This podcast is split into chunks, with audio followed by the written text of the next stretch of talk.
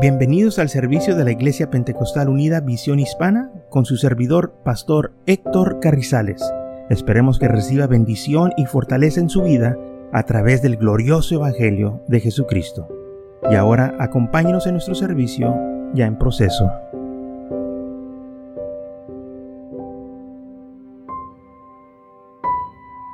Así es.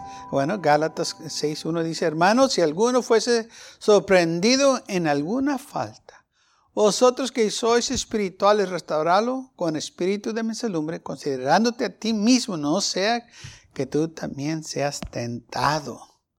Sobrellevados los unos las cargas de los otros y así cumplir la ley de Cristo. Estamos hablando que aquellos que son espirituales son aquellos los que han crecido, los que han madurado, los que se han este, eh, afirmado en las cosas del Señor, que han aplicado la palabra de Dios a sus vidas y hay una madurez. Y esto es muy importante porque necesitamos que crecer, que madurar, van a venir luchas y pruebas para poder vencer esas luchas y pruebas. Pero no nomás nosotros, sino que ayudar a los demás, ayudar a los nuevos, ayudar a los débiles y aún ayudar a los que eh, ya tienen tiempo. A veces vienen momentos de debilidad, de pruebas que necesitan nuestro apoyo, nuestro respaldo para que puedan eh, seguir adelante. Ahora, nosotros debemos de ayudar, debemos de fortalecernos unos a los otros, edificarnos unos a los otros y no condenarnos, ¿ok? Ah, dice Pablo aquí que nosotros debemos de restaurar el espíritu de miserlumbre, considerándote a ti mismo, no sea que tú también seas tentado. O sea, cuando una persona falla, cae, comete un error, no lo condenes, sino que ayúdalo, no lo juzgues, sino que levántalo, ayúdalo a seguir adelante. Vamos a leer lo que dice Mateo capítulo 7 de 1 al 5. Dice, no juzgáis para que no seas juzgado, porque con el juicio que juzgáis seréis juzgado, y con la medida con la que mides serás medido. Amén. ¿Y por qué miras la paja que hay en el ojo de tu hermano y no echas y no echas de ver la viga que está en tu propio ojo. O cómo dirás a tu hermano, déjame sacar la paja que de tu ojo y he aquí la viga en el ojo tuyo. Hipócrita, saca primero la viga de, de ti, de tu propio ojo, y entonces verás bien para sacar la paja del ojo de tu hermano. O sea, Jesús estaba diciendo, mire, no condenes, mejor ayúdalo. Porque con la misma medida que tú mides, vas a ser medido también. O sea, como tú eres tratado, te van a tratar. Y si tú andas condenando, te van a condenar. Porque es lo que estás sembrando. Es lo que estás haciendo tú. Entonces debemos de tener cuidado. Por eso dice la Biblia, no juzgues. O sea, no lo condenes, sino que ayúdalo fortalécelo, enséñalo a confiar en el Señor, anímalo que crezca, que se mature para que no esté en esa situación. ¿Ok? ¿Por qué no lo vamos a juzgar? O sea, que no lo condenes. La palabra que tenemos que tener aquí en mente es que si vas a juzgar, ¿ok? ¿Con qué tú lo estás haciendo? Porque todos los días juzgamos. O sea, hacemos decisiones. ¿Qué es mejor para mí? ¿Como esto o como el otro? Y nosotros pues vemos que es lo mejor. Estamos juzgando, pero no para mal, para qué es lo mejor para nosotros. ¿Ok? O sea que todos los días lo, lo hacemos. Pero no estamos haciéndolo para mal, estamos haciéndolo para bien. Así es, para bien de nosotros mismos. Y tenemos que tener cuidado de que no usar ese mismo concepto para mal, porque lamentablemente los que juzgan, los que tienen esta mentalidad de juzgar, de condenar a la gente, lamentablemente, cuando ellos fallan, alguien también los va a condenar, porque es lo que están sembrando. Jesús dijo, con la misma medida que mides, vas a ser medido. O sea, que no lo condenes porque no sea que tú también caigas un día. Por eso dice aquí en Gálatas, restaurarlo con espíritu de mesedumbre si una persona ha fallado, considerándote a ti mismo, no sea que tú también seas tentado, tú también falles, tú también caigas. Así que tengamos cuidado, porque si nosotros agarramos este espíritu de que somos súper espirituales, como lamentablemente tenían los fariseos, ellos nomás andaban condenando a todos, no considerándose a sí mismos como ellos estaban viviendo. Pero cuando nosotros nos consideramos a nosotros mismos, decíamos, pues no te puedo condenar porque no sé que yo también caiga y hay la posibilidad. Muchas veces gente dice, oh, yo nunca lo haría. Y, qué bueno que tienen ese concepto que eh, no tienen deseo de hacerlo. Pero el problema es esto es de que muchas de las veces dicen eso porque nunca se ha presentado una situación a ellos. Mucha gente dice, yo nunca robaría. Pues quizás sí, es cierto eso. Pero si tuvieran la oportunidad para robar 5 millones, ¿lo harían? si nadie lo estuviera viendo. ¿Mm? Ahí cambia la cosa. Hay gente que dice, no, pues mucha gente confía en mí, a mí me dan dinero y yo se los cuido y se los doy para atrás. Pues, ¿qué tantas cuidas? No, pues 100, 200, ok. Y si te diera yo dos millones, ¿me los cuidarías? ¿No lo gastarías? Yo creo que ya no lo volviéramos a ver, ¿verdad? Porque es mucho dinero. Y, dicen eh, cosas así porque nunca han estado en una situación que son tentados. Por eso no podemos decir nosotros yo nunca haría eso, porque no hemos estado en situaciones así. Y la cosa es esta.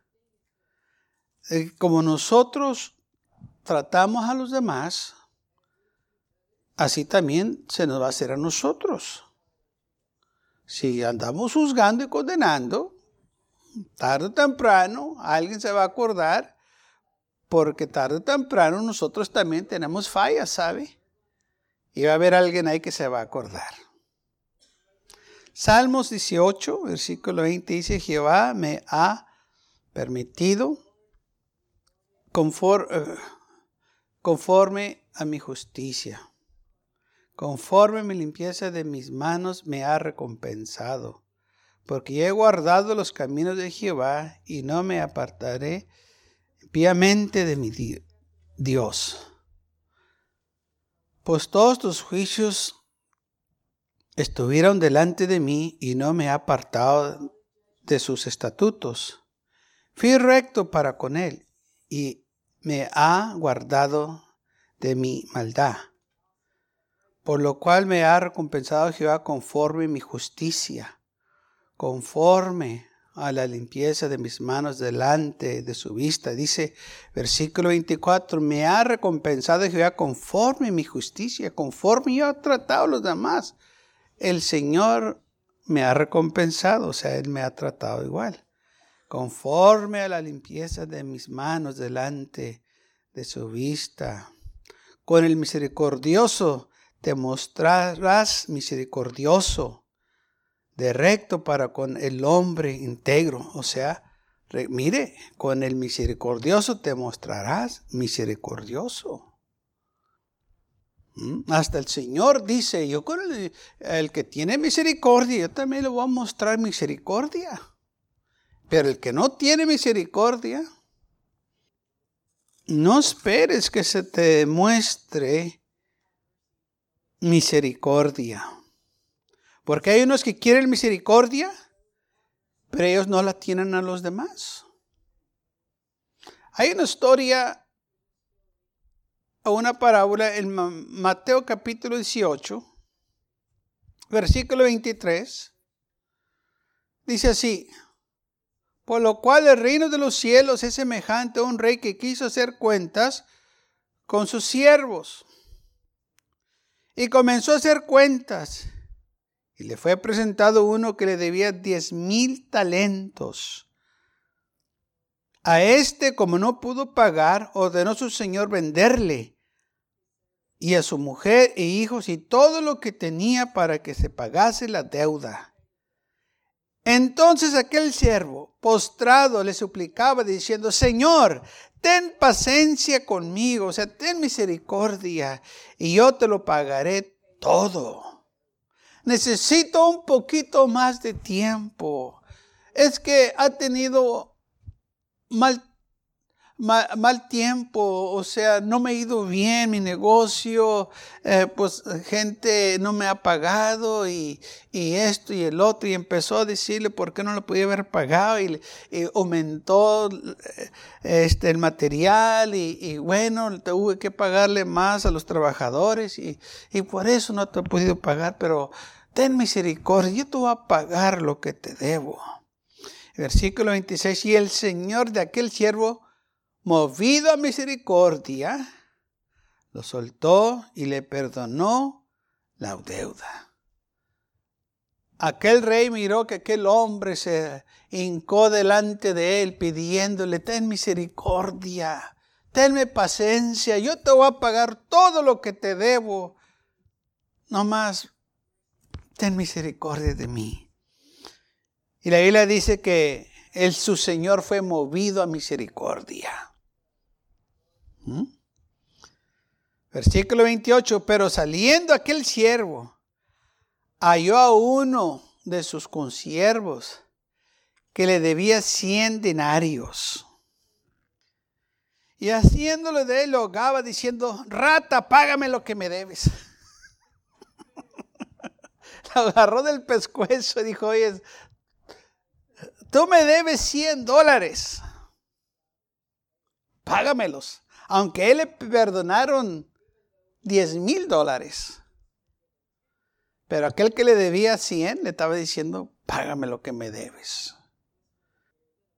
Entonces su consiervo hizo exactamente lo mismo que él hizo. Se puso de rodillas pidiendo misericordia.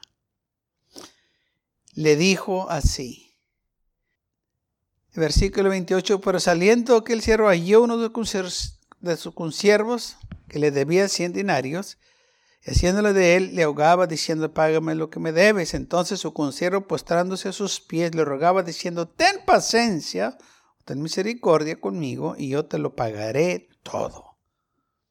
Mira, no me he ido tan bien. Se aumentó la mercancía y mis caballos, mis bueyes se me enfermaron y el alimento aumentó. Y, pero tan pronto levante mi cosecha, yo te voy a pagar todo lo que te debo. Estoy agradecido con ese dinero que me prestaste, pero yo te lo voy a pagar. Ten un poquito de paciencia conmigo y te lo voy a pagar todo. Versículo 30, más él no quiso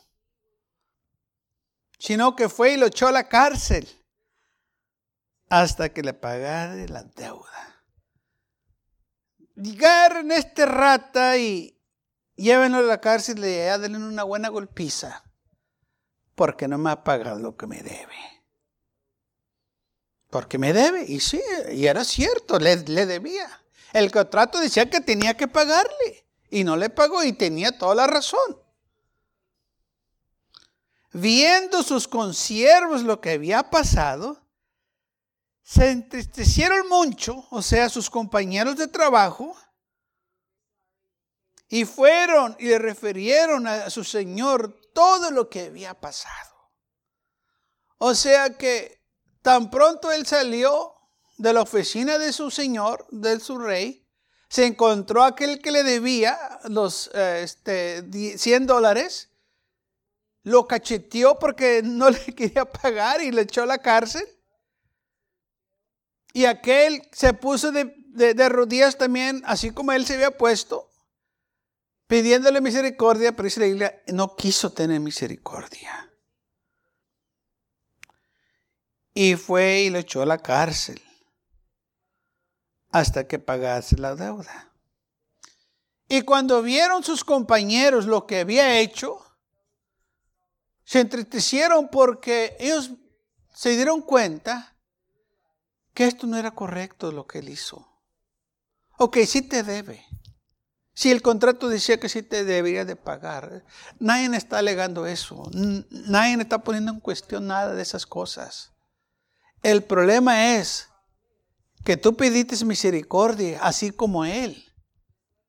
A ti te la dieron, pero tú no quisiste hacer lo mismo. Tú no tuviste misericordia, tú sí pediste misericordia, tú, tú sí pediste que se te perdonara. Y se te perdonó. Pero a ti, cuando a ti te pidieron perdón, Tú en lugar de perdonarlo, lo echaste en la cárcel para que lo golpearan y lo azotaran. Y por eso dice la Biblia que se entristecieron porque ellos vieron todo que era una injusticia lo que él hizo que él se quería misericordia, él se quería el, perdón, él se quería que le perdonaran la deuda, que le tuvieran paciencia, que fueran buenos con él y comprensivos con él y, que no lo juzgaran porque pues eh, las cosas en veces no salen como uno planea. Oh, pero a su consiervo, eso no le, e, e, eso no fue aplicado a él. Y fueron y le contaron a su señor todo lo que vieron.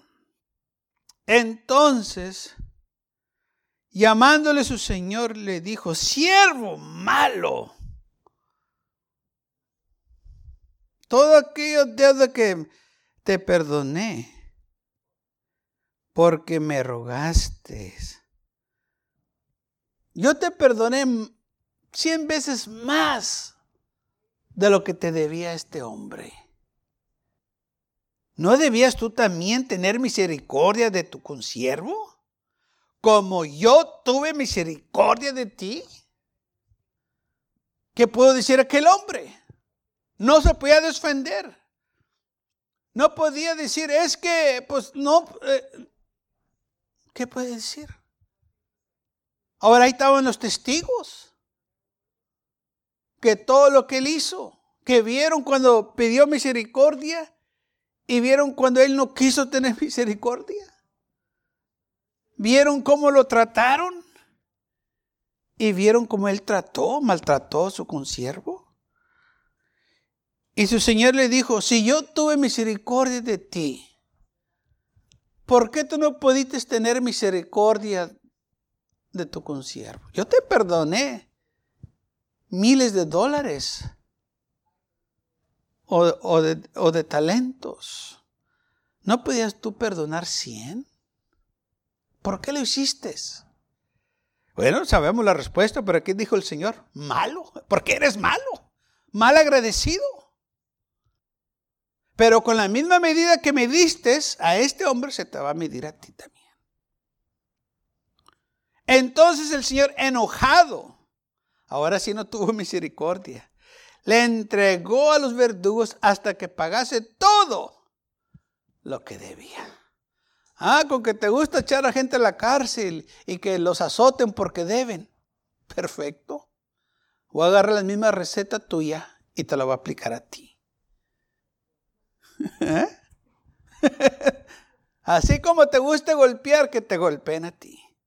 Que te agarren aquel ático y te den sin misericordia, así como tú mandates golpear a aquel tu consiervo sin misericordia cuando Él te lo pidió. Tú no lo hiciste. A ti no te importó. Tú nomás querías misericordia. Tú nomás querías eh, tú salirte bien. Eh, pero no mostraste ninguna misericordia. Eso se trata juzgar. Él, él sí juzgó. Él se condenó a otros cuando él estaba peor. Y es lo que sucede. Los que andan condenando la mayoría de las veces, eh, o déjenme corregirme, 100% de las veces, ellos son los que están mal. Por eso andan condenando, sus propias conciencias los condenan. Y por eso tienen que condenar a todo el mundo, para ellos sentirse bien. Por eso tienen que buscar defectos de todos, para ellos justificarse lo que andan haciendo. Pero cuando uno ama al Señor, no anda haciendo eso. Porque uno sabe que podemos caer No somos nosotros, eh, o más bien no estamos exentos a nada, hermanos. Vienen las luchas, vienen las pruebas, vienen las tentaciones, vienen tiempos eh, de debilidad que necesitamos ayuda del Señor. Necesitamos la fortaleza de nuestro Dios. Entonces su señor enojado le entregó los verdugos hasta que pagase todo lo que debía. Ahora sí, ok, me debes y me lo vas a pagar. Así como tú le, eh, demandaste que se te pagaran 100% hasta el último centavo, tú también me lo vas a pagar. Y también voy a vender a tu esposa, a tus hijos, todo lo que tienes para que me hasta que me pagues esta deuda. O sea, él perdió más, hermanos, por no tener misericordia, por no hacer lo que le hicieron a él. Si nosotros se nos da misericordia, nosotros también tenemos que mostrar misericordia. Si tú quieres que Dios muestre misericordia de ti, vale más que muestres misericordia a los demás cuando caen trompezan, fallan. Porque llega el momento en que eso pasa. Así también el Padre, mi Padre Celestial hará con vosotros si no perdonás de todo corazón las ofensas de tus hermanos cuando caen, cuando te piden. ¿Mm?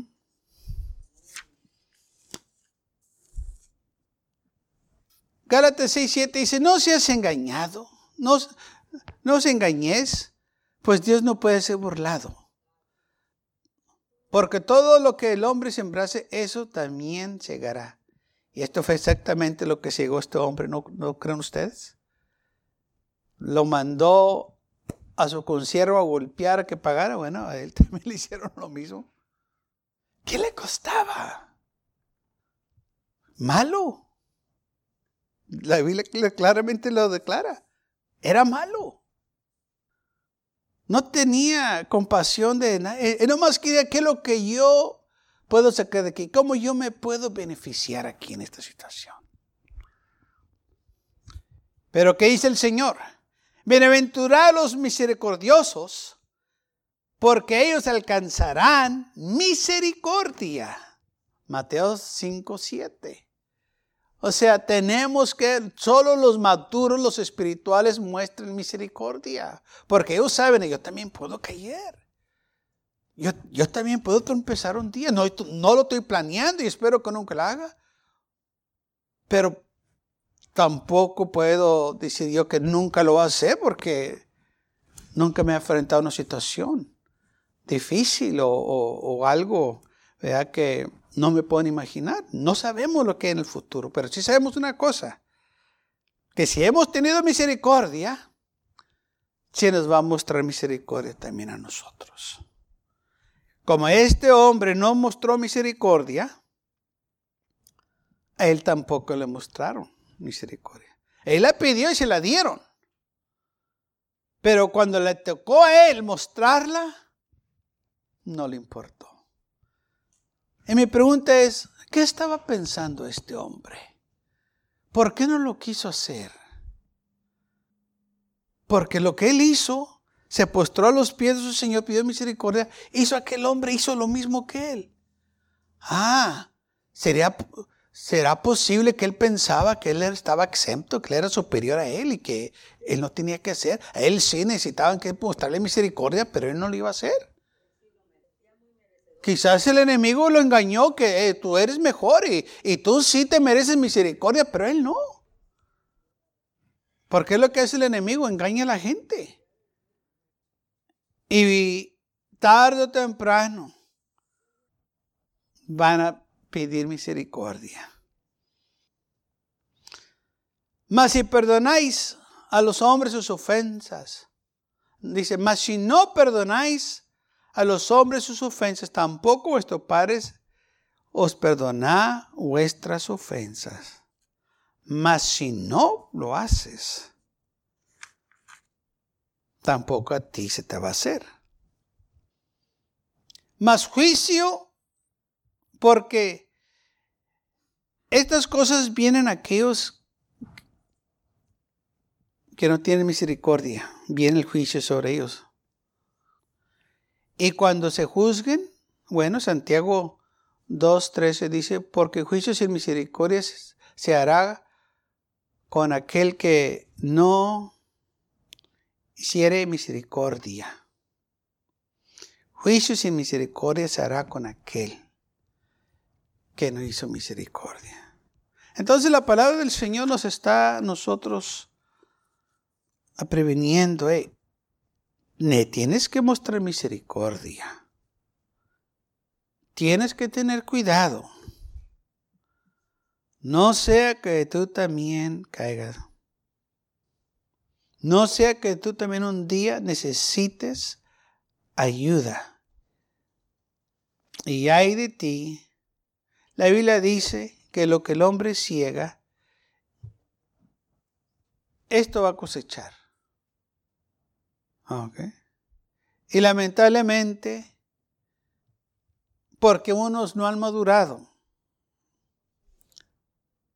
no han crecido, no han aprendido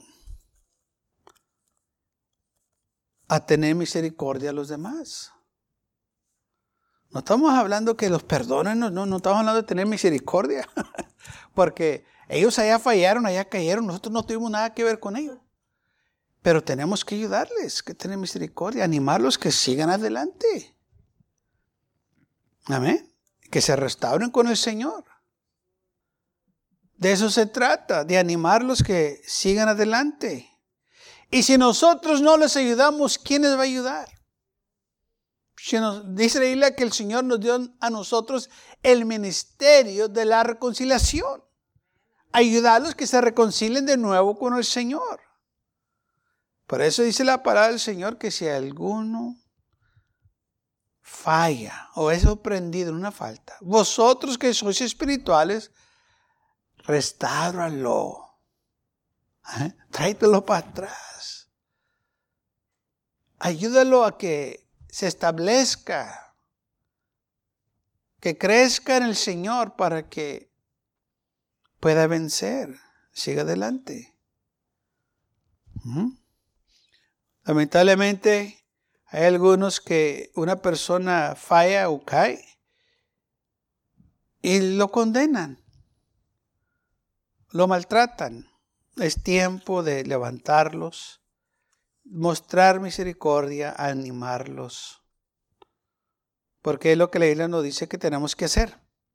Esto lo hacen los espirituales o los maduros que miran lo que está pasando les dan la mano a aquellos que han fallado y los animamos que no lo hagan otra vez, que, se mantengan porque hay consecuencias. Hay consecuencias, sí, son restaurados, el Señor los trae de nuevo a, a su redil, pero también tenemos que recordarles, hay consecuencias por tus acciones. Todo tiene consecuencias. No dejemos nosotros que el diablo nos engañe y decir, hazlo a cabo, Dios te perdona. Pues sí, Dios nos perdona si eh, le pidemos perdón. Pero recordemos, las acciones tienen consecuencias. ¿Ok? Y esto es algo que nosotros, o, o los este, que no están maduros o espirituales, se les olvida que se acabo lo va a hacer, acabo el Señor es misericordioso y me perdona, sí. Pero hay consecuencias por las acciones que uno hace. Y, lamentablemente es lo que no han captado, no han pensado o no se han puesto a pensar de que yo tengo que ser responsable por mis acciones. Porque la Biblia dice Dios no puede ser.